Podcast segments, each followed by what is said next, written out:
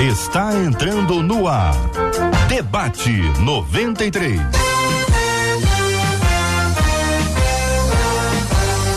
Realização 93 FM. Um oferecimento Pleno News. Notícias de verdade. Apresentação J.R. Vargas. Alô, meu irmão. Alô, minha irmã. Aqui fala J.R. Vargas. Estamos de volta, minha gente. Começando aqui mais uma super edição do nosso debate 93 de hoje. Que a bênção do Senhor repouse sobre a sua vida, sua casa, sua família, sobre todos os seus, em nome de Jesus. Bom dia para os nossos queridos debatedores. Pastor César Carvalho, bom dia. Bom dia, JR. Aproveitando esse dia maravilhoso, depois de ter dirigido ontem mil quilômetros na minha volta das férias com a minha netinha Luísa, de 5 anos, e os meus pais, de 87 e 84 anos, num carro só. Foi uma beleza, mas eu estou aqui peço a, generosidade e a misericórdia dos meus pares aqui na mesa para pegarem leve comigo hoje. Reverendo Júnior César conosco também no debate 93 de hoje. Bom dia, reverendo. Bom dia, JR. Bom dia aos nossos ouvintes, debatedores. Que esse debate seja uma grande bênção em nome de Jesus. Bom dia, pastor Renato Vargens também conosco no debate 93 de hoje. Bom dia, JR. Bom dia a todos que nos ouvem. Bom dia aqui aos debatedores. Que seja uma manhã abençoada. Pastor Sérgio Pereira também conosco à mesa no debate 93 de hoje. Bom dia, pastor. Bom dia, JR, a todos os nossos ouvintes. E já mando um abraço para a Igreja Batista Usina, minha igreja, que completou 55 anos essa semana. E também um beijo para minha esposa, que está ligadinha no 93, Luciana. Obrigado. Muito bem, minha gente, nós estamos transmitindo este programa de rádio para várias plataformas simultaneamente. Estamos no rádio em 93,3, estamos também no YouTube 93 FM Gospel, 93 FM Gospel. Estamos no Facebook Rádio 93.3 FM, Rádio 93.3 FM. Estamos no site rádio93.com.br, rádio93.com.br. Estamos no aplicativo app da 93 FM. Também estamos no Spotify e no Deezer, para onde este programa irá ao final a partir das 19 horas estará disponível nessas plataformas também. Isso é uma forma de nós multiplicarmos a nossa abrangência, essa capilaridade do debate 93 local e global para a glória de Deus em nome de Jesus. Olha, o WhatsApp também está liberado, hein? Para você interagir com a gente fazendo perguntas. Solte as suas perguntas, aquelas perguntas mais cavernosas. Hoje é o dia. Solte as perguntas que estão aprisionadas nessa mente brilhante 21 96803 8319 21 96803 8319 Bom dia, Marcela Bastos. Ah, bom dia, J.R. Vargas. Nossos debatedores das mentes brilhantes já estão na expectativa, porque a Ana Cristina Valdec, mal o programa entrou no ar lá no YouTube, ela disse: é, aguardando com animação aqui de Vila Velha. Lá no nosso Facebook, a Conceição Barbosa disse: Eu tô é ligada para aprender e perguntar. E no nosso WhatsApp, o Douglas Cardoso, que é daqui de Copacabana, disse: Esse debate de hoje promete eu tô é ligado para aprender. Vamos embora todo mundo junto. Bem, muito bem, minha gente. Vamos todos juntos aqui no Debate 93, que hoje tem prêmios, viu? Nessa semana inteira estamos presenteando os nossos amados e preciosos ouvintes com a camisa da 93 e a caneca da 93. Camisa da 93 e caneca da 93 é uma forma da gente agradecer a você pela sua enorme audiência. É uma forma de dizer, olha, muito obrigado, tá? Muito obrigado. A gente quer agradecer a você pela sua audiência. Essa é a nossa perspectiva. Não é para receber, mas já recebemos. É gratidão, é louvor ao Senhor por tudo aquilo que Ele tem realizado e tem feito em nossas vidas. Marcha para Jesus Rio 2023. Liberdade de expressão. Faltam 16 dias.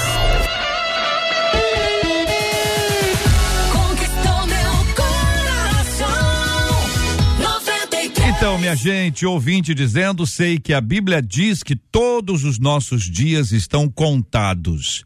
Então, isso quer dizer que as mortes acontecem por causa da vontade de Deus. Se uma pessoa morre assassinada ou em um acidente, por exemplo, foi porque chegou a hora dela? De um jeito ou de outro, essa pessoa morreria neste dia. Então as perguntas estão elaboradas pela, pelo nosso ouvinte. Eu começo perguntando a vocês. A afirmação inicial. Sei que a Bíblia diz que todos os nossos dias estão contados. Esta expressão contados significa o quê? Como nós podemos traduzir esta expressão nossos dias estão contados? Contados porque são 30 dias, contados porque são 20 dias, contados porque são muitos dias. Que expressão poderia ser observada aqui para nos trazer o melhor entendimento sobre esse assunto? Eu vou abrir os quatro microfones, está todo mundo ao vivo aqui no estúdio hoje, então os microfones com todos abertos. Quem quiser começar, pode começar. Bem, então eu vou na. César. Aqui, como mais velho da mesa, nem sei dar dos outros, mas já vou me atrever. Faço aniversário esse mês, então acho que eu fico mais velho.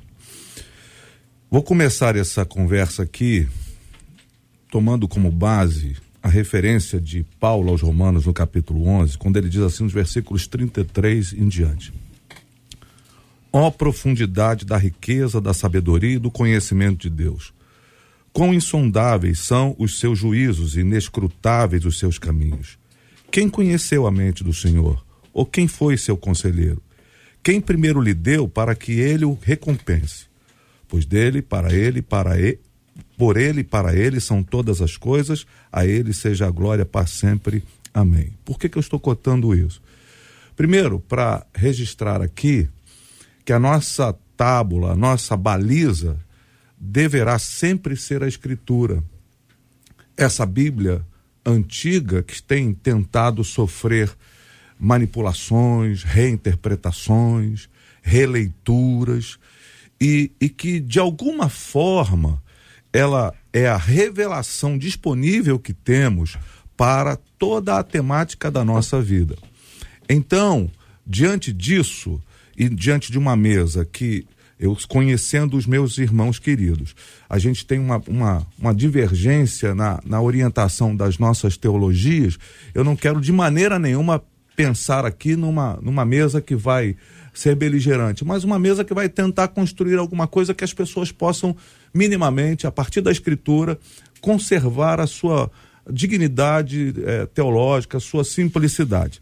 Então eu diria o seguinte: todos os dias estão contados por Deus como quem, como quando o Senhor planeja no sentido de constrói de alguma forma alguma uma uma um, um, um mapa de construção.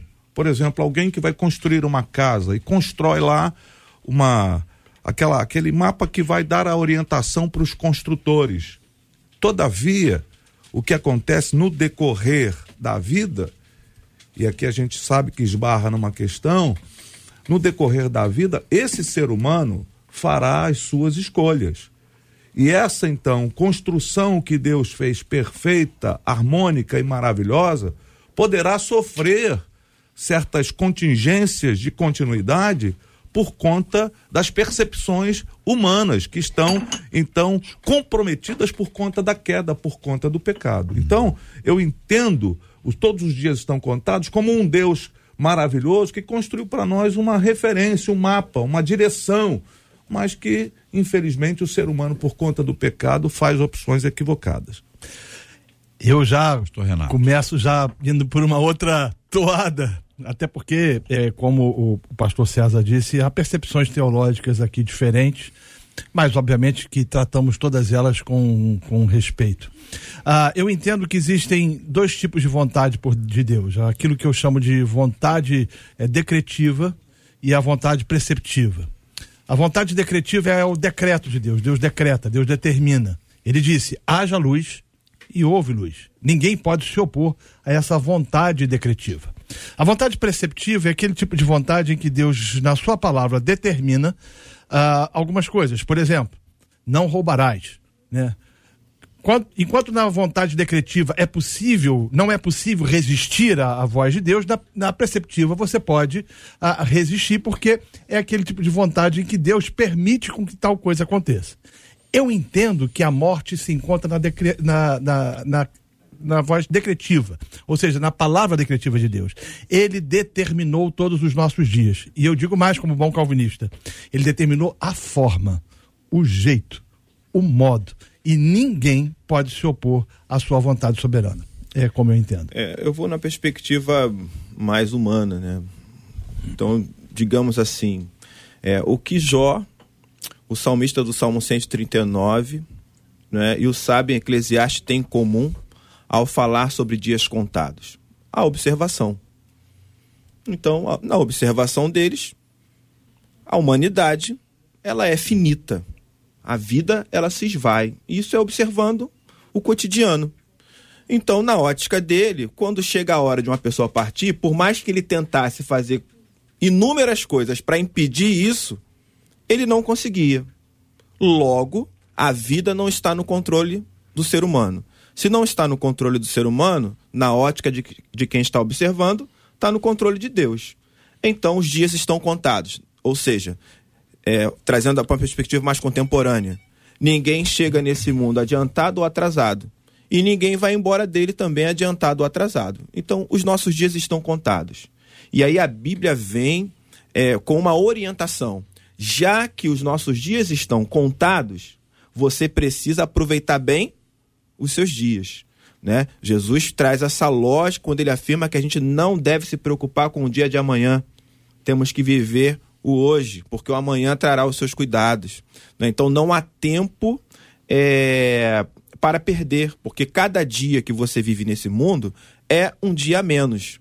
A gente deveria ter essa noção e ser ensinado a isso desde que a gente nasce.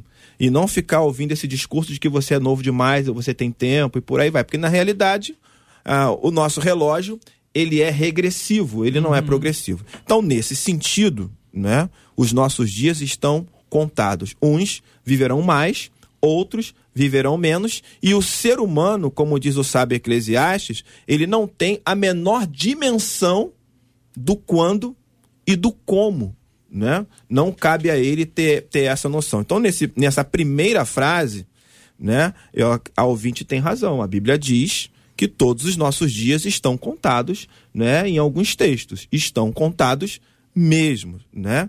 E a gente deveria aprender a fazer o que o salmista diz, né? aprender a contar os dias, né, para alcançar um coração sábio, porque os dias são limitados, né? Pastor Sérgio. Nossos dias estão contados, né? É, Deus determina então o tempo de vida de cada um. Esse aqui eu quero que viva só um dia, o outro vai viver 100 anos. Deus, a Bíblia fala que Deus não faz acepção de pessoas, em vários textos, né? Eu penso que esse versículo ele revela a onisciência de Deus. Deus sabe o dia que a pessoa vai partir. Ele sabe. Agora, é, eu vejo como o obstetra. A mulher grávida vai lá no obstetra, faz a ultrassonografia, ele fala: vai nascer um menino. Ela vai chegar em casa e vai dizer que o marido: olha, o obstetra profetizou que o que vai nascer vai ser um menino. Ela, vai falar isso. Ela vai dizer: olha, realmente quem determinou o sexo do bebê é o obstetra. E ele disse que vai ser um menino. Não. Ele apenas por conhecer de antemão o que ia acontecer, ele disse. Então Deus é onisciente, ele sabe o que vai acontecer. Agora, ele dá liberdade ao homem. E, por exemplo, nós temos um exemplo do rei Ezequias, que todos conhecem, lá em 2 Reis 20. Então, ele adoeceu, sentiu que ia morrer, e Isaías, o profeta, foi e falou: Você vai morrer. E ele então chorou muito e orou. E é interessante que na oração, fez a oração e Deus acrescentou para ele mais 15 anos de vida. Deus é soberano. Então, se eu tivesse determinado para ele, ó, tu vai morrer tal dia. Não, já determinei, não tem mais como. Não. Deus é soberano, ele é poderoso. E interessante na oração de Ezequias, ele fala: Senhor, eu andei diante de ti com fidelidade, com interesse de coração, fiz o que era reto aos teus olhos. Então ele tinha uma vida correta diante de Deus. Deus falou: Bom, tudo bem, vou dar mais 15 dias. Eu até fiquei pensando: se tivesse uma vida toda errada, será que Deus daria mais 15 anos? Espera aí, mais 15 anos por quê? Para continuar- na bagunça? Não, então, é, se nós vamos pedir alguma coisa que Deus acrescente em nossas vidas, saúde, prosperidade, nós temos que realmente justificar por que nós queremos, né? E não querer apenas por ver o prazer. E a oração e a oração do justo pode muito em seus efeitos. Agora, terminar aqui. Deus marcou um dia para a pessoa morrer. Deus marcou um dia para Judas morrer? Ô, pastor Sérgio, o senhor sabe que o senhor está respondendo todo o tema, né? Desculpa. Eu tô na pergunta número um ainda. Desculpa, desculpa. Não, tô vendo aqui, Eu o senhor tá indo, o senhor tá indo muito bem, é, o senhor tá animado.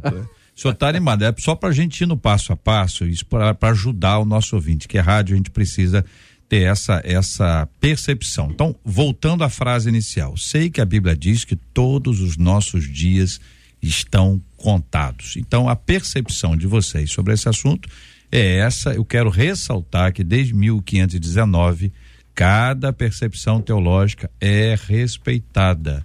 Não precisam ficar eh, com qualquer tipo de, de constrangimento em expor a sua opinião, ainda que seja con- contrária.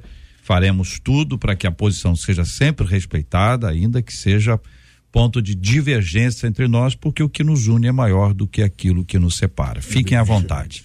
Pastor Sérgio, eu vou, vou voltar ao senhor. Então, isso quer dizer que as mortes acontecem por causa da vontade de Deus. E para ajudar eh, nessa, nessa resposta, quer dizer, a pergunta do ouvinte é Deus que mata a pessoa? É, é o seguinte, a pessoa morreu, morreu. Então, é, é, essa, essa morte acontece por causa da vontade de Deus, Deus que determina a morte da pessoa, e aí a morte é consequência do pecado. Se for do pecado, então a, a causa da morte, o pecado não foi criado por Deus. Como é que o senhor responde a isso, pastor? Certa vez um pastor num sepultamento, a, a filha da, da pessoa que faleceu perguntou: Pastor, por que, que Deus matou a minha mãe? Ele falou: Deus não matou sua mãe, quem matou foi a enfermidade. Há momentos em que Deus realmente determinou. Por exemplo, Sodoma e Gomorra. Eles não morreram por acidente. Foi realmente determinado. O dilúvio, Deus determinou. Perfeito. Então, eu estava falando sobre Judas, né? Judas decidiu. Ali não foi Deus que matou Judas. Nem o Espírito Santo não falou para ele, olha, se mate. Ele não falou isso. Foi o sentimento de culpa, né? Ali que levou ele àquela situação. O próprio Saul também. Saul viu que chegou o dia de sua morte, porque os inimigos vir a matá-lo. Então, para não dar essa honra para eles, ele foi mesmo se matou. Mas foi uma decisão pessoal. Deus ele é soberano. Então, é, Jesus falou que até o cabelo da nossa cabeça está contado. Então, ele sabe de tudo na sua onisciência. E ele falou: até se um pardal cair da, da- no chão, Deus está no controle, né? Os pardais, ele falou pardal porque eles eram oferecidos nos cultos celebrados no templo. Então, por isso é o exemplo do, do, do pardal. Agora, eu acho o seguinte: há situações em que Deus age. E há situações porque já, já determinou que nosso tempo de vida é 60 anos, se for 70 está cansado. Então, nossa vida vai. A pessoa morrendo por acidente, ou por velhice, ou por é, qualquer que seja o motivo, vai partir. Então, a preocupação não deve ser se Deus já determinou o dia que eu vou partir. É saber se eu estou preparado para partir. Deixa eu perguntar uma coisa, Reverendo Júnior. Então, a gente tem, por certeza, a morte. Sim. Então, tu, tu- vou, fazer, vou fazer uma afirmação, o senhor veja se está certo. É, por certeza, nós temos a morte. Então, o que está determinado da parte de Deus é que haverá morte. Sim. A declaração de morte do ser humano é resultado do pecado do homem, Sim. pecado original. Agora, a definição de dia, de forma, não é uma coisa com a qual Deus esteja diretamente envolvido. É uma, é uma afirmação para o senhor dizer se está certo ou está errado. Então, é, eu não tenho como afirmar se está ou não diretamente envolvido, né? É, o que eu diria é o seguinte: os nossos dias estão contados, ou seja, você chega a esse mundo já com um dia de partida. Isso acontece.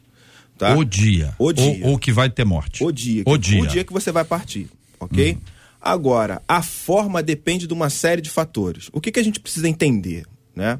A pergunta é, isso acontece por causa da vontade de Deus? Não.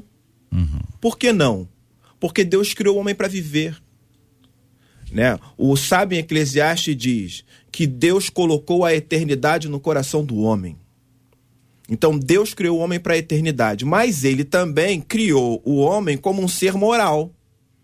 Né? Ele criou o homem como um ser que toma decisões, dotado de vontade.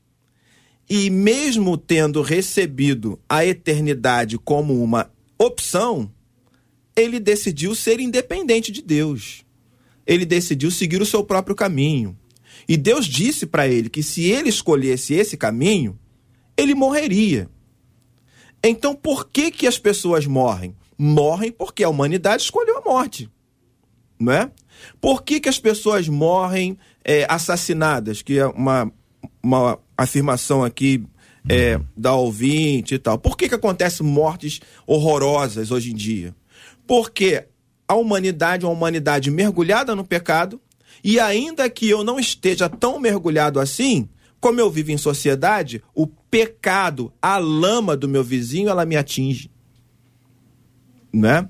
É, então eu não posso é, é, admitir que a vontade de Deus é que fulano morra assassinado. Essa não é a vontade de Deus. A vontade de Deus é que o cara que o assassino se converta e se volte para ele, reconheça que ele é Deus e não dê asa ao seu pecado. Essa é a vontade de Deus. Agora, o ser humano é um ser dotado de vontade. Né? E a vontade dele está comprometida por causa do pecado.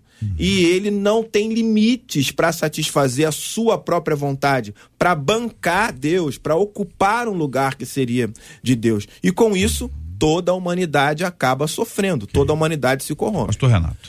Soberania e responsabilidade humana, soberania divina e responsabilidade humana são coisas que caminham junto e é muito difícil a gente lidar com as duas. Até onde a soberania, ah, até onde a responsabilidade humana ela tem é, ingerência e poder é, sobre algumas decisões e a própria questão da soberania de Deus. Eu entendo né, que todos os dias estão contados e determinados pelo Senhor. Há uma frase dos puritanos muito interessante que eles diziam o seguinte, né? Nem o diabo tem poder para abreviar nossa vida e nem o médico para fazer com que ela ah, ganhe mais dias. Deus controla e, e governa sobre todas as coisas. Entendo que todos os dias estão contados e entendo que Deus decretou inclusive a forma da morte. E aí você fala, puxa, mas aí entra uma questão moral. Como é que você lida com Deus decretando a morte com a responsabilidade humana, né? É, eu entendo que, ainda que Deus decrete e determine, o homem é responsável pelas suas ações e pelas as suas atitudes, pelo seu ah, desejo de cometer, por exemplo, um crime e assassinato. Entretanto, isso se encaixa e se enquadra plenamente num Deus soberano que rege e governa todas as coisas, que sustenta tudo mediante a sua palavra e que decreta a sua vontade decretiva, ela é, ela é, é inquestionável, ela não pode ser resistível. O, o amado pastor falou sobre a questão de Ezequias e eu tenho muita dificuldade com esse texto, porque a ideia que, que passa é de que a gente pode mudar Deus, né? Pastor, pastor, pastor Renato, eu, eu anotei o Ezequias aqui, só pra gente não, não sair do nosso assunto principal. Perfeito. A gente volta, volta a Ezequias. Eu, eu, eu, eu, observei os semblantes e vi que vocês queriam abordar o assunto de Ezequias. Só pra gente ficar nessa mesma página. Ou seja, quer dizer que as mortes acontecem por causa da vontade de Deus? Por Deus causa- é o causador da morte? Deus decretou decretou. decretou a morte. Mas a causa a é divina causa, é veja humana? bem, Deus decretou a causa e inclusive o modo, mas a responsabilidade é do homem. Certo. A responsabilidade é humana. E aí você caminha eh, essas duas vertentes difíceis Uhum. de ser conciliadas, que é a soberania de Deus e responsabilidade humana. É muito difícil. Uhum. Eh, Santo Agostinho dizia que mentes finitas não têm como compreender um Deus infinito. É, difícil a gente conciliar eh, essas duas questões. Né? Perguntaram ao Spurgeon como é que ele fazia para conciliar a soberania divina e responsabilidade humana. Ele falou: como é que eu vou conciliar dois amigos? É difícil, né?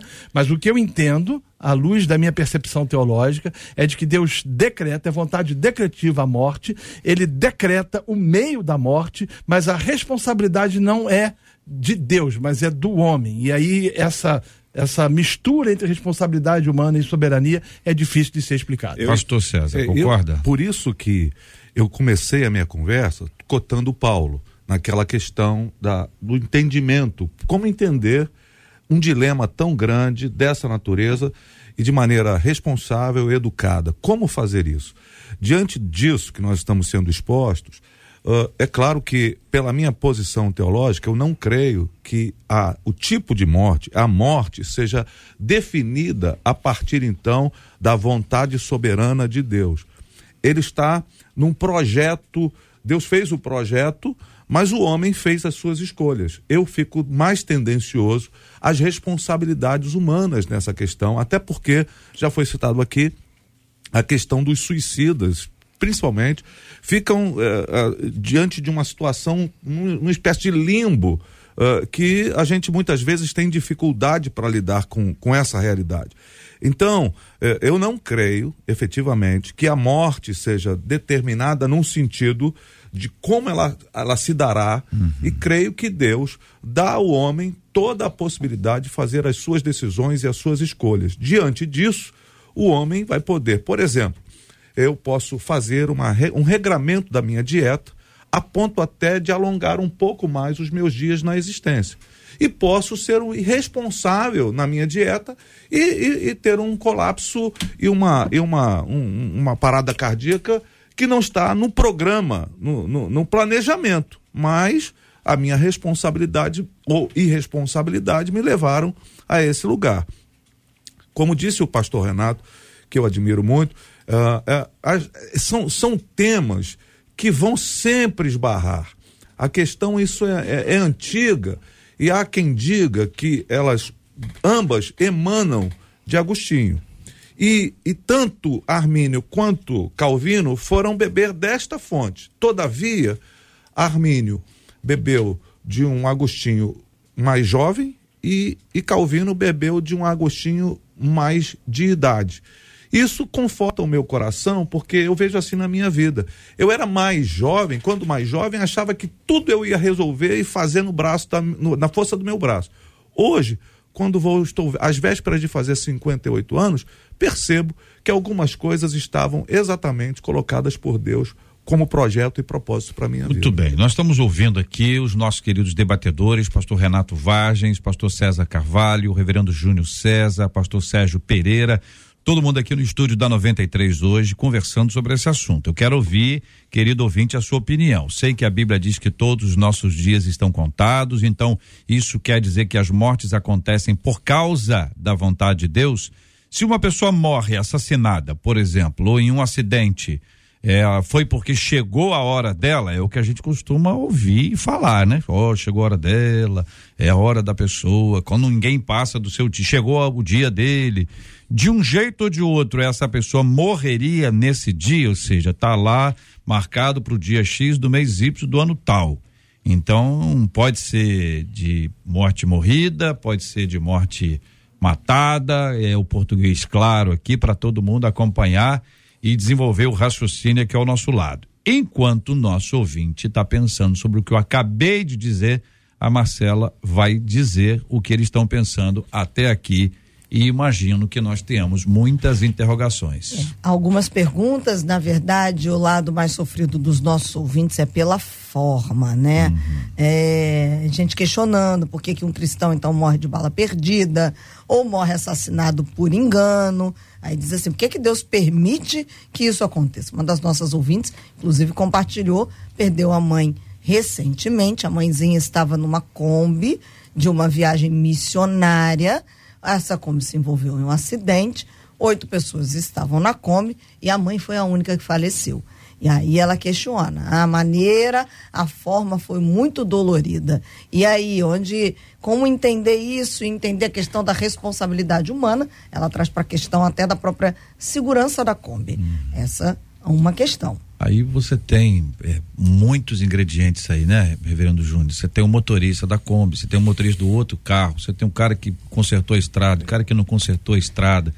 Se você for analisar do ponto de vista humano, os fatores são diversos e podem ser todos eles juntos ou nenhum desses mencionados aqui. Mas a pergunta é, a pergunta real é por que a minha mãe? É isso aí. Essa é a pergunta final. Então, é, a Ninguém fala- mais, não é isso? A fala mais, é- Oito pessoas. A fala é: chegou a hora, né? Agora, isso quer dizer que a forma estava no controle de Deus, ou melhor, foi, foi Deus que causou a forma. Eu acredito que não. A gente tem que escolher o Deus que a gente quer. Porque Ou Deus que a Bíblia ou- diz. Não, deixa, eu, deixa eu concluir. Peraí, não, não, essa Não, frase. não, eu preciso concluir a minha fala pro- antes ok. do senhor interpretar, né? Não, não. Mas assim, do jeito que você começou a sua, Eu, sua eu posso começar e chegar no outro lugar, pastor. Claro, então, por eu, favor. preciso, eu, eu Então preciso vai, concluir. Não, por Isso. gentileza, por Né? favor. Então a gente precisa é, é, saber qual Deus que a gente quer.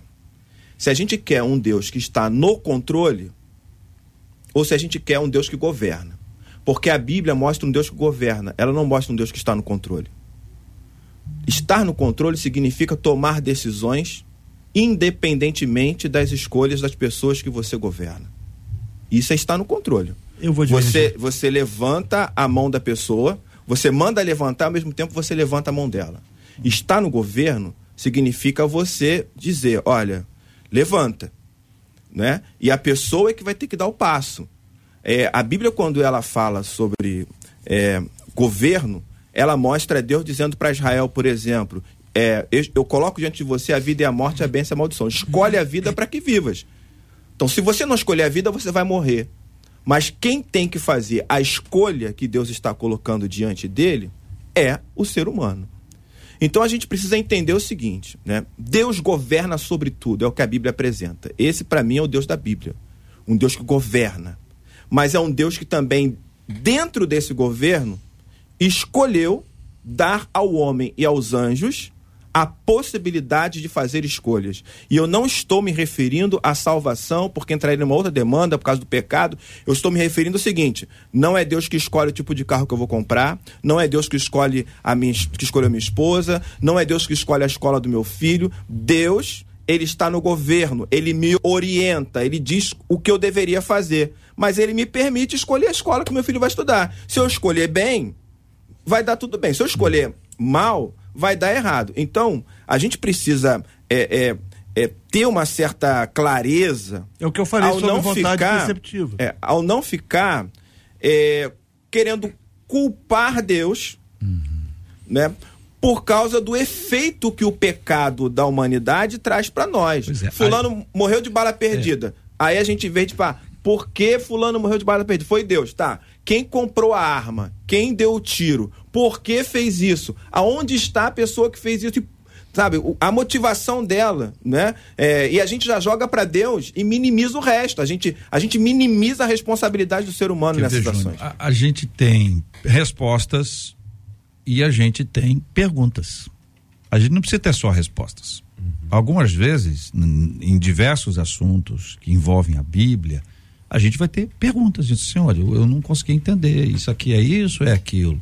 As possibilidades vão, vão, vão se apresentando. A gente tem aquilo que é fundamental, que é o que as escrituras nos falam. E a partir das escrituras a gente vai compreendendo. Então a gente não vai compreender tudo ainda. Então, assim, esses assuntos que envolvem morte, envolvem enfermidade, eu tenho o máximo cuidado com esses assuntos, porque eles são muito sofridos. Posso abrir um parênteses Claro, sobre isso? claro, por favor. É, eu acho que você falou a palavra é, certa, sofridos. É. É, é muito temeroso a gente é, tratar de algumas questões, por exemplo, como o caso dessa irmã que perdeu a mãe, sem piedade, né? É, dis- de discorrer é, como se fosse um, um- um assunto ah, banal. Há uma dor, há uma perda de alguém que ah, amava ah, essa pessoa. Então a gente precisa lidar com isso com, com piedade e com misericórdia. Entretanto, eh, nós estamos tratando de percepções teológicas, eh, de visões teológicas. Né? Eh, eu estou trazendo eh, uma, uma percepção eh, soberana de um Deus que governa e reina e decreta sobre todas as coisas, todas as coisas relacionadas àquilo que não pode ser questionado. Mas eu falei também sobre a vontade preceptiva, que é o que é, é, eu- o irmão acabou de falar, né? De certa forma, ah, Deus ele estabelece na sua palavra alguns padrões, como por exemplo, não roubarás, e nós é, temos como resistir isso, porque essa vontade de Deus, ainda que estabelecida, é possível ser é, é, resistida, mas o decreto não. Então, quando entra nessa parte da morte, né? Eu entendo, né, segundo a minha percepção e a, e a escola teológica que eu sigo, que Deus decreta, sim, em virtude do tempo estabelecido por ele, a, a, a quanto à vida daquela pessoa. Ele decreta. Nada foge aos seus desígnios e nada foge à sua vontade. Não é preceptivo, é, decre, é, de, é, é decreto de Deus. Entendo isso perfeitamente. Todavia, compreendo né, que o meio, apesar de ser decretado por Deus, não é uma, ah, digamos assim, responsabilidade de Deus, mas é responsabilidade do homem que resolveu desobedecer a Deus e as consequências, obviamente, estão ah, virão sobre esse homem. É dessa forma que eu entendo. Mas eu quero eh, assim lidar com essa situação com muito temor, principalmente por causa de pessoas que foram vítimas da dor e do sofrimento da perda de alguém. Então, a gente precisa lidar com isso com piedade, para que a gente não possa proporcionar feridas aos corações daqueles que nos ouvem. JR, é, assim, tratar com piedade, o pastor está coberto de razão, né? É, eu acho que a gente precisa também lembrar, né, que todas as coisas foram feitas por ele, para ele, né? Ou seja, quando digo todas as coisas, toda a criação, inclusive eu, inclusive você. A, a questão do ser humano é que ele quer o seu, seu dono. Ele quer ocupar o lugar de Deus, né? E é assim, sutilmente, a gente, a gente serve a Deus e tal, mas a gente vive essa briga, essa, essa luta. Então a gente diz: os meus filhos, os meus netos, o meu carro, a minha casa, o meu isso, o meu aquilo, a minha vida. Mas nada nos pertence. As pessoas que, que estão na nossa vida, elas foram é, entregues por Deus a nós para que a nossa vida aqui seja uma vida de fato. Mas a hora que Ele quiser tirar, Ele vai tirar, porque é dele, tudo é dele. A sua vida é dele. Então a gente precisa é, é, acabar com esse senso de posse. Eu, eu sei que é muito difícil fazer isso, né? É, a gente vai sofrer quando perde alguém que ama, mas assim, é a lógica de Deus e Abraão: me dá o, me dá o teu filho. Ou seja, é, Deus deu um filho a Abraão, né? É o filho da promessa, ou seja, eu estou te dando o filho que vai dar prosseguimento à, à minha promessa. Então, o filho é de quem? O filho é de Deus. Mas Abraão começou a tratar Isaac como filho dele. Só dele. Então Deus disse para ele: pega o teu filho. Né? Pega o teu filho. Então, eu acho que a gente tem que é, é, entender que tudo que temos, todas as pessoas que estão dentro do nosso convívio, elas pertencem a Deus. E no momento que Deus quiser, ele vai levar. Deixa eu ouvir aqui é, mais um ouvinte para que a gente tenha um- uma outra linha aqui. Não sei se vai ser na mesma linha ou se em outra linha. Diga aí, Marcelo. Uma das nossas ouvintes, a Jamile, disse assim: como é que a gente entende e explica que Deus determina o dia da morte diante ah, da questão bíblica que diz que a gente deve honrar pai e mãe para ter os dias prolongados? Como é que se atrela isso a esse mandamento? É a pergunta da Jamile. Muito bem, a gente está falando então aí de prolongamento da vida a partir da obediência. Pastor, o senhor pode nos ajudar? Excelente colocação da ouvinte. Olha, ela coloca, Deus está colocando sobre o homem a responsabilidade de prolongar a sua vida. Olha bem, se nós falarmos, irmão, Deus determina o dia. Tá, mas eu sou obediente ao meu pai, então ele vai ter que mudar de ideia, então, porque. Então, observe que a responsabilidade é sobre o homem. É, quando eu estava na autoescola, eu percebi uma coisa que chama atenção: é que no banco do carona onde estava o instrutor, tinha o pedal de freio. Eu estava dirigindo, mas ele estava no controle. Se fosse pra, se algum momento tivesse que parar, ele parava o carro. E ele diria, dizia para qual rua que eu ia. Eu não escolhia para onde eu, eu teria que ir. Então nós temos que entender que a questão da, da morte, quando a- aparece lá em Gênesis, pela primeira vez, quando Deus fala, é, mas da árvore da ciência do bem e do mal, é, se dela comer, certamente morrerás. Então apareceria para a morte. Então Deus, ele não é um Deus perverso. O salário do pecado é a morte, porque a morte revela o caráter cruel do pecado. É o pecado que é cruel, ele que traz a morte. Jesus falou: Eu vim para que tenham vida, eu sou a ressurreição a vida, eu sou o caminho, a verdade e a vida, ele é vida. Então, como o pastor eh, citou, eh, escolha a vida para que vivam. Então, Deus é vida. Agora, ele tem esse poder. Tanto é que, por exemplo, Elias e Enoque, ele falou: vocês nem vão morrer, naturalmente. Não, registra a morte, morte deles. Né? Foi traslada- trasladado. Então, é, eu penso que a responsabilidade do homem ela é fundamental. É, por exemplo, uma pessoa muito próxima a mim, ela foi por um caminho errado. errado. Eu aconselhei, orei, orientei, mas deu tudo errado. E eu fiquei pensando, eu aconselhei, eu como pastor, já preguei, já aconselhei, tantas pessoas mudaram de vida, eu não consegui mudar a vida de uma pessoa próxima a mim. Isso me causou um senso de culpa muito grande. Certa vez eu entrando em casa, o Espírito Santo falou claramente ao meu coração. Ele falou assim: ó, eu tenho poder para expulsar é, o demônio do corpo de uma pessoa. Eu tenho poder para curar uma enfermidade de uma pessoa. Mas tem uma coisa que não uso meu poder: é contra a vontade humana. Então eu vi que eu queria obrigar a pessoa a fazer minha vontade.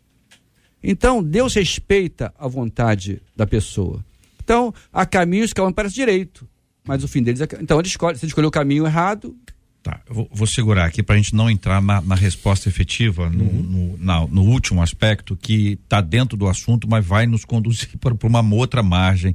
Então, estou aqui cuidando para que a gente tente responder o nosso ouvinte aqui o máximo possível. Né? Nós temos aqui a pergunta final. De um jeito ou de outro, essa pessoa morreria nesse dia. E esta é uma pergunta que alguns vão dizer: ah, isso é fatalismo, isso aí. O, o, o que, que é isso, né? Como é que a gente explica isso aqui? Por exemplo, vamos lá, de um jeito ou de outro, essa pessoa morreria neste dia.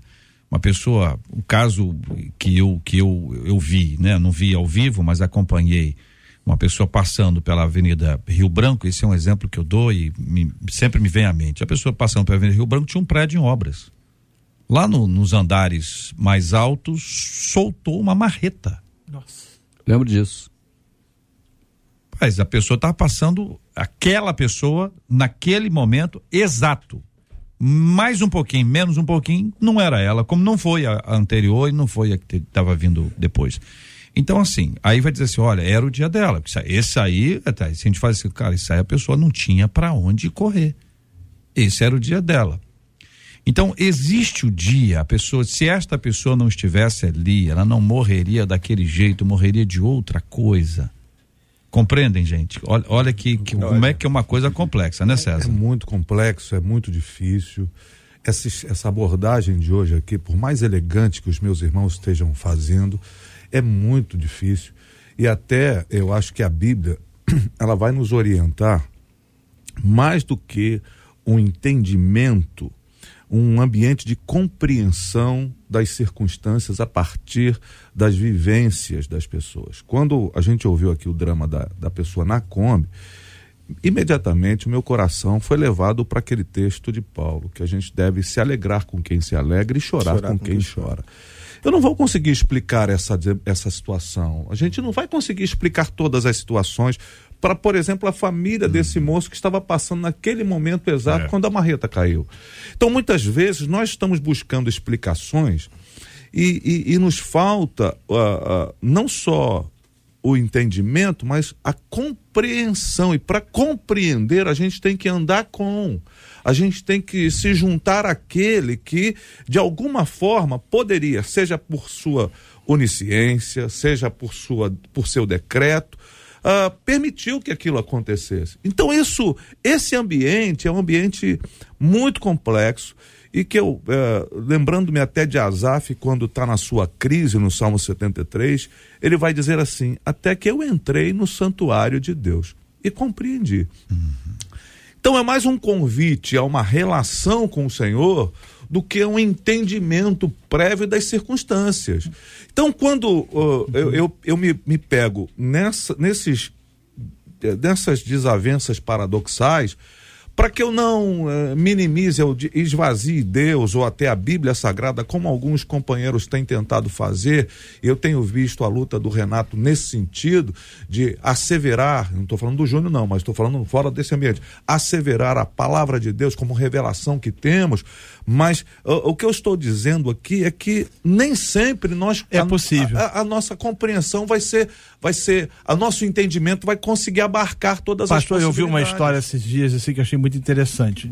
Um, uma igreja, e aí um, o- uma pessoa pediu que o pastor orasse pela sua família porque eles tinham acabado de perder uma, uma- um, um membro da família de forma drástica. E ela tava, a família estava muito arrasada, eh, crente, sabe? E aí o pastor orou, a igreja orou, se compadeceu. Só que no final do culto chegou uma outra pessoa que não tinha visto isso e que pediu ao pastor um momento de oração porque um membro da sua família foi livre de um acidente assim estupendo. E aí no final a pessoa disse: Deus livra aqueles que ele ama. É muito difícil isso, né? Muito difícil. É, muito complicado. Então, é assim. como, é como é, é, é, Renato, acrescentando a sua fala, visitar a casa de Tiago e de Pedro depois que Sim. Pedro foi solto e, e Tiago foi Tiago morto. foi morto.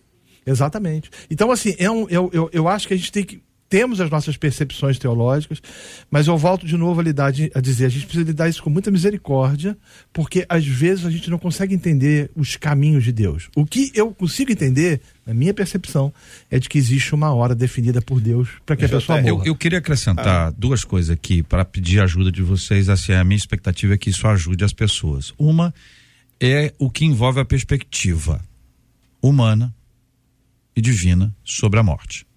Perspectiva de Deus e do homem. Muitas vezes você está numa casa e diz: ah, eu estou precisando mudar de casa. Você não quer mudar. Você é contra a mudança, você luta contra a mudança, você resiste à mudança. Mas um dia você tem que ir embora, você faz a mudança. Quando você chega lá na outra casa, você diz, gente, eu perdi muito tempo, que lugar maravilhoso, devia ter vindo logo. Se eu soubesse que era assim. Então, estou apresentando aqui uma perspectiva do ponto de vista divino, do ponto de vista humano, sobre o assunto morte, que é uma questão que para a gente é complicadíssimo. Porque esse rasgar aqui, esse afastamento, esse distanciamento, para nós é o fim. Para nós é a morte. É, não tem outra palavra para dizer sobre o, o que é isso. Então, inicialmente, pode nos ajudar com isso? Pensando aqui na perspectiva, como Deus vê a morte? O que significa a morte para Deus? E como a gente vê a morte, como, essa como a morte tem o significado da morte para nós? Então, a gente deveria ver a morte como continuidade. Por quê? Porque quem crê em Jesus passou da morte para a vida, não vê a morte. Então, assim, a morte para nós é uma vírgula. Né? Deveria ser assim, mas a gente é tão apegado a essa vida que a morte para nós passa a ser terrível, né? É uma ruptura, digamos assim, que é até o significado da palavra morte, né? Mas assim, é, a eternidade ela foi colocada em nossos corações e ela foi consumada a partir da obra de Jesus. Então, a, a eternidade já está em nós, né? Essa vida aqui ela não pode nos definir né? É, nós não vivemos nesse tempo, digamos assim. O reino já foi inaugurado, nós já vivemos o reino, ele vem ao nosso encontro, será plenamente estabelecido. Então as coisas do reino têm que estar em nós já, né? Só que a gente ainda é apegado a, a, a essa vida, entende? Então acho que nessa perspectiva Deus providenciou o caminho para a vida. É isso, né? É em Cristo sabe? É, e a gente tem que ter essa convicção. Nós estamos aqui de passagem, nós somos peregrinos, forasteiros. Nós estamos nesse mundo, não pertencemos a esse mundo. Nós não somos guiados por aquilo que vemos, né? Porque aquilo que a gente vê é temporal. E aí, lá em Eclesiastes, o escritor, né, trazendo aqui a fala do pastor César, ele diz assim: Deus não ele colocou a eternidade no nosso coração, mas ele não permite que compreendamos plenamente aquilo que faz. Né? Ele não permite. Então a gente não vai compreender plenamente aquilo que ele faz. Jesus, ele não explicou a morte.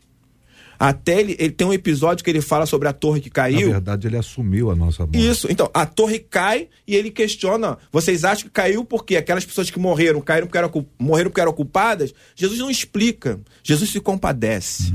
Jesus Agora, abraça. Quer ver uma né? coisa, pastor Sérgio? É, considerando essa fala do pastor Júnior, acho que o senhor con- concorda com ela pelo semblante que eu estou acompanhando aqui, mas eu, eu consulto o senhor ainda mais. Qual o papel do Espírito Santo para nos ajudar a entender a perspectiva de Deus sobre esse assunto? Acho que o papel é mostrar que Deus tem um propósito para todas as coisas. Inclusive, algumas mortes, Deus tem um propósito. Por exemplo, é, por que, que ele poupou Enoque e Elias, mas ele não poupou o filho dele? Por que ele permitiu que Jesus morresse? Porque ele tinha um propósito. Estevão, quem matou Estevão foi Deus? Deus permitiu que ele fosse morto. Mas por quê? Porque Deus tinha um propósito. Então, até aquela questão que ele falou da questão da vida, nós queremos viver. Então, se perguntam para você Você gostaria, o que você faria se ganhasse 10 milhões? E faria muita coisa, ficaria feliz. Mas se você ganhasse 10 milhões na condição de que amanhã você não acordasse vivo, você aceitaria? Aí a pessoa, bom, peraí, mas amanhã, o que, que adianta eu ganhar 10 milhões hoje se amanhã eu vou acordar, não vou acordar, está morto. Então, eu creio que o Espírito Santo ele vai revelar o propósito de Deus. E, e quando ele não revelar o propósito de Deus, ele vai consolar este coração. Tudo né? bem. Aí, é, reverendo Renato e pastor César, vou tentar botar dois opostos aqui, não na opinião de vocês, sim, mas sim. dois opostos entre nascimento Dois e morte. opostos amigos. Não, não, não, não, não. Opostos é nascimento e morte. Ah, sim. Para a gente entender o seguinte: olha, o nascimento, Deus estabeleceu uma maneira de acontecer o nascimento. Deus estabeleceu. Se fizer isso e isso, engravida. Então, está estabelecida a forma, Deus deu essa forma, Deus estabeleceu a forma. Nascimento. Ah, o, o, o homem e a mulher, o marido e a esposa, eles têm um relacionamento deles, aí descobre-se que está grávida e nove meses depois, enfim, em torno disso a criança nasce. Qual é a participação divina no processo do nascimento? Decreto. Aí vamos para a morte. Vamos para a morte. Qual é a participação divina no aspecto da morte? Então, se Deus estabeleceu que haverá vida e que haverá morte, a maneira de construir a vida, o tempo, com quem, a hora, segundo o reverendo Júnior, está dentro da, da responsabilidade humana que o pastor Renato colocou anteriormente aqui também. Então, essa é uma responsabilidade humana, o nascimento. A morte também é uma responsabilidade humana, ou seja, está dentro dessa liberdade que nos foi dada, debaixo desse decreto principal de a vida e a morte? Primeiro, não. Faço questão mais velho, né? É, sumir isso no início é fogo, né? Bem, ah, como você disse, Deus fez o planejamento, criou a matriz e disse assim que vai funcionar. Ah, todavia, eu não creio que toda a definição no sentido seja por um decreto de acontecimento. Será desse jeito. Então eu creio que o homem e a mulher construindo a sua vida conjugal, fazendo então a sua caminhada em determinado momento, que eles até avaliarem que seja um bom momento, eles vão lá e vão engravidar, porque a gente pode também fazer um nosso controle de natalidade dentro da realidade. E aí, feito isso, nasce a criança. Tendo nascido a criança, ah, a forma de escolher depois de madura a sua, o seu estilo de vida, aí a responsabilidade fica completamente na mão do, do, do indivíduo. Eu não creio que Deus vá determinar o momento, a hora que esta pessoa morrerá. Essa é a minha percepção teológica. Pastor Renato. sentido. Então, eu já penso que Deus decreta o nascimento de uma criança. As escrituras nos trazem inúmeros exemplos, por, por exemplo, de mães eh, cuja madre estava fechada e que Deus determinou de que iriam engravidar e que teriam seus filhos e os tiveram no tempo determinado por Deus. Como também entendo que a vida tem a duração determinada por Deus e que ninguém pode aumentar ou diminuir esse tempo e que Deus determina o dia da morte e soberanamente, é isso que é muito difícil, ele decreta o meio da morte e que esse decretar do meio da morte ou o meio que a pessoa morre não significa dizer que seja responsabilidade divina, mas responsabilidade humana. E aí que mais uma vez eu volto nessa coisa difícil da gente administrar. Agostinho dizia: mentes finitas não podem captar um Deus infinito. A gente não consegue prescrutar essa soberania e essa ação de Deus que tem controle sobre todas as coisas. A única coisa que nos conforta é a certeza de que Ele é bom, né? E que o seu amor permeia todas as coisas e, portanto, devemos confiar nele. O senhor quer mandar um abraço pro Rei Ezequias? Podemos, né? Pode mandar um abraço. Co- Coisa rápida, um abraço rápido. Um abraço pro Ezequias. Rei Ezequias, né? É. Bom, eu entendo que não houve, é, é, é, nós não temos como mudar a vontade de Deus. Seria um- uma loucura isso. Como é que seres é, finitos, é, incapazes de saber o que vai acontecer daqui a 20 minutos, porque ninguém aqui dentro dessa mesa sabe se daqui a 20 minutos, por exemplo, vai estar vivo. A gente não consegue ter isso, nessa percepção. Nós não conseguimos mudar a mente de Deus. O que eu entendo nesse texto é de que, segundo a vontade soberana de Deus, Ezequias orou de acordo com aquilo que Deus de antemão já havia determinado. Então, não somos nós que mudamos, é Deus que nos muda. É de- não somos nós que mudamos Deus com a nossa oração, é a nossa oração que é mudada segundo a vontade de Deus, para que a gente possa, de forma absolutamente a, a convicta, crer que tudo está no controle de suas mãos. Pastor Sérgio. Deus não é um robô. Nós fomos criados à imagem e semelhança de Deus. Então também não somos robôs para ficar obedecendo ali tudo. Deus não nos Deus, Deus nos deu uma inteligência biológica. Ele não colocou em nós uma inteligência artificial para nos controlar. Então, eu penso, até gostei desse debate, tem alguém que pensa diferente, é bom que esquenta o debate, né? Mas eu penso o seguinte, é, sim, um filho ele pode mudar a vontade do pai, sim, se o pai quiser. Porque no Getsemane, pai, se for tua vontade, que passe esse cálice. Não passou. Mas Ezequias orou e pediu, e eu vejo por ele ter uma vida reta, ele atendeu. Então, essa é a minha contribuição. Eu, eu quero contribuir nesse aspecto do, do nosso amigo Ezequias, ah, só com uma colocação, não para definir essa questão, porque para mim a Bíblia, ah, o texto está muito claro que Ezequias orou e de fato eh, o profeta voltou lá para dizer: olha, foi concedido a você mais 15 anos. O grande problema para mim é que antes desses 15 anos, Deus havia dito para ele para colocar a casa em ordem, porque ele ia morrer e não ia viver.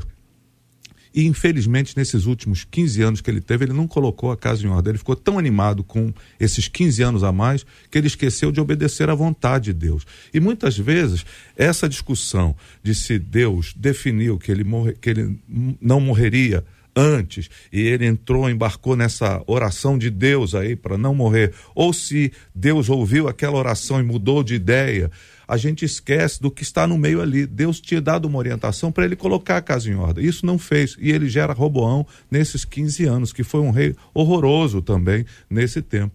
Então a gente muitas vezes, e eu quero deixar aqui uma palavra do mais velho da mesa para as pessoas que estão nos ouvindo aqui. Muitas vezes, nessa, nesse calor de tentar entender a mente de Deus, nós perde- perdemos a percepção de que a gente precisa viver de maneira piedosa, viver de maneira justa diante dos olhos de Deus e buscar uma relação profunda com o Senhor. Eu acho que é isso que os nossos ouvintes precisam, não contrariando nada do que foi dito, mas apenas insistindo com os nossos ouvintes, busquem uma relação profunda com o Cristo de Deus, que é o caminho, a verdade e a vida. Reverendo Júnior, seu último abraço ao rei Ezequias. Então, é, eu acredito que Deus ele é imutável na sua essência, né? nos seus atributos. Eu não acredito que ele não mude a partir de circunstâncias, né? É, é, eu não acredito dessa forma. Agora, o problema com, Eze- com, a- com o texto de Ezequias é a gente achar que Deus mudou de opinião né, em relação a ele por causa da vida dele. Aí o cara passa a ser merecedor. Então não é graça. Perfeito. Entende? Eu acho que esse é o problema. Eu- e- e aí a gente traz a graça para todos esses aspectos que estamos discutindo aqui. Nós não somos merecedores de nada.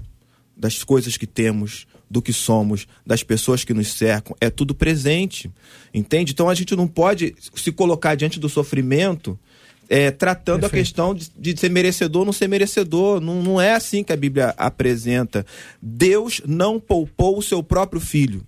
Entende? Então, quem somos nós para achar que não podemos sofrer, enfrentar luto, nada disso, se o próprio Deus se auto-sacrificou?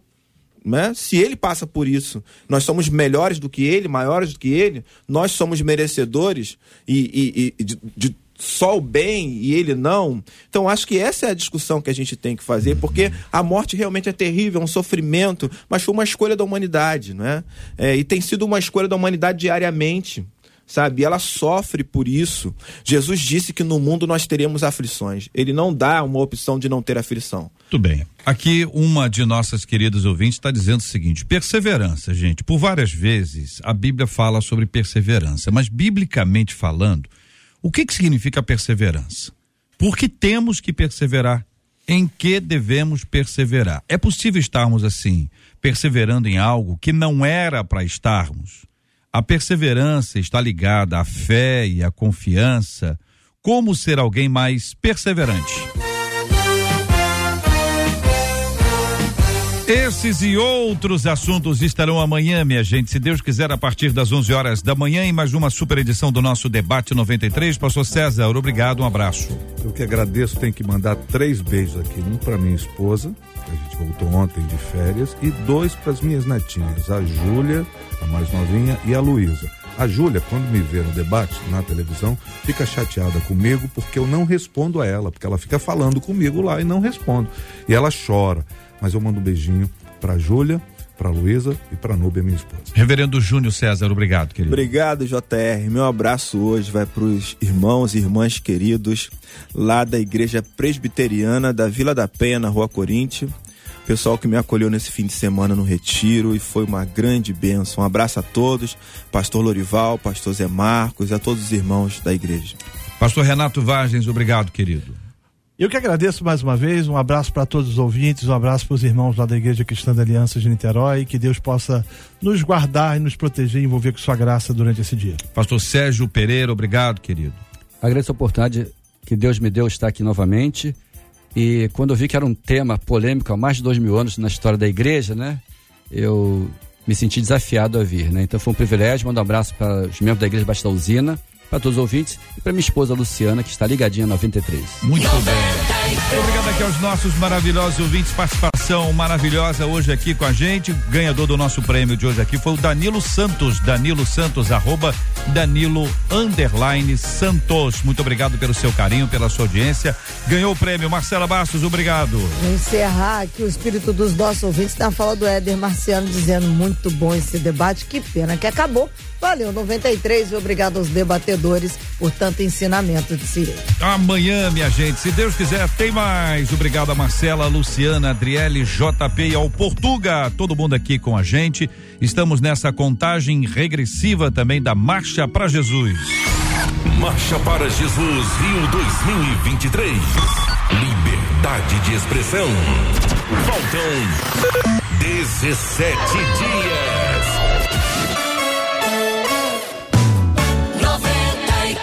Vamos orar juntos, pastor César vai orar conosco, vamos colocar os nossos temas diante de Deus em oração, vamos orar pelos nossos ouvintes em situação de muita dor, de muita angústia quando entra um assunto como esse.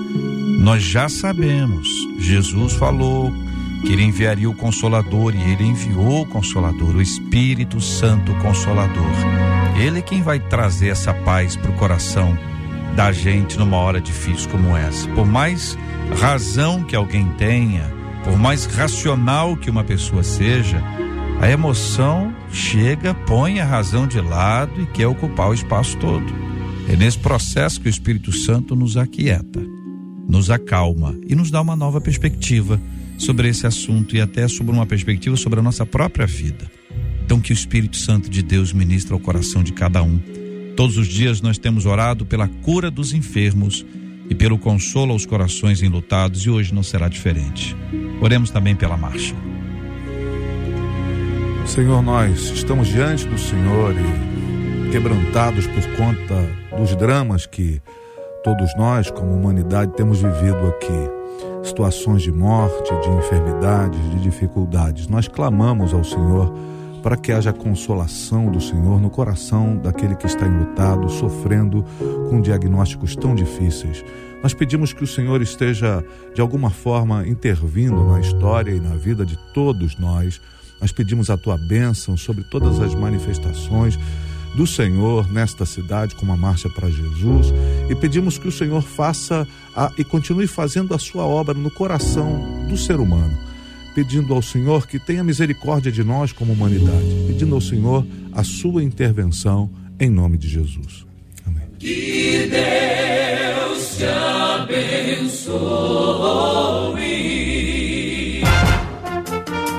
Você acabou de ouvir Debate 93.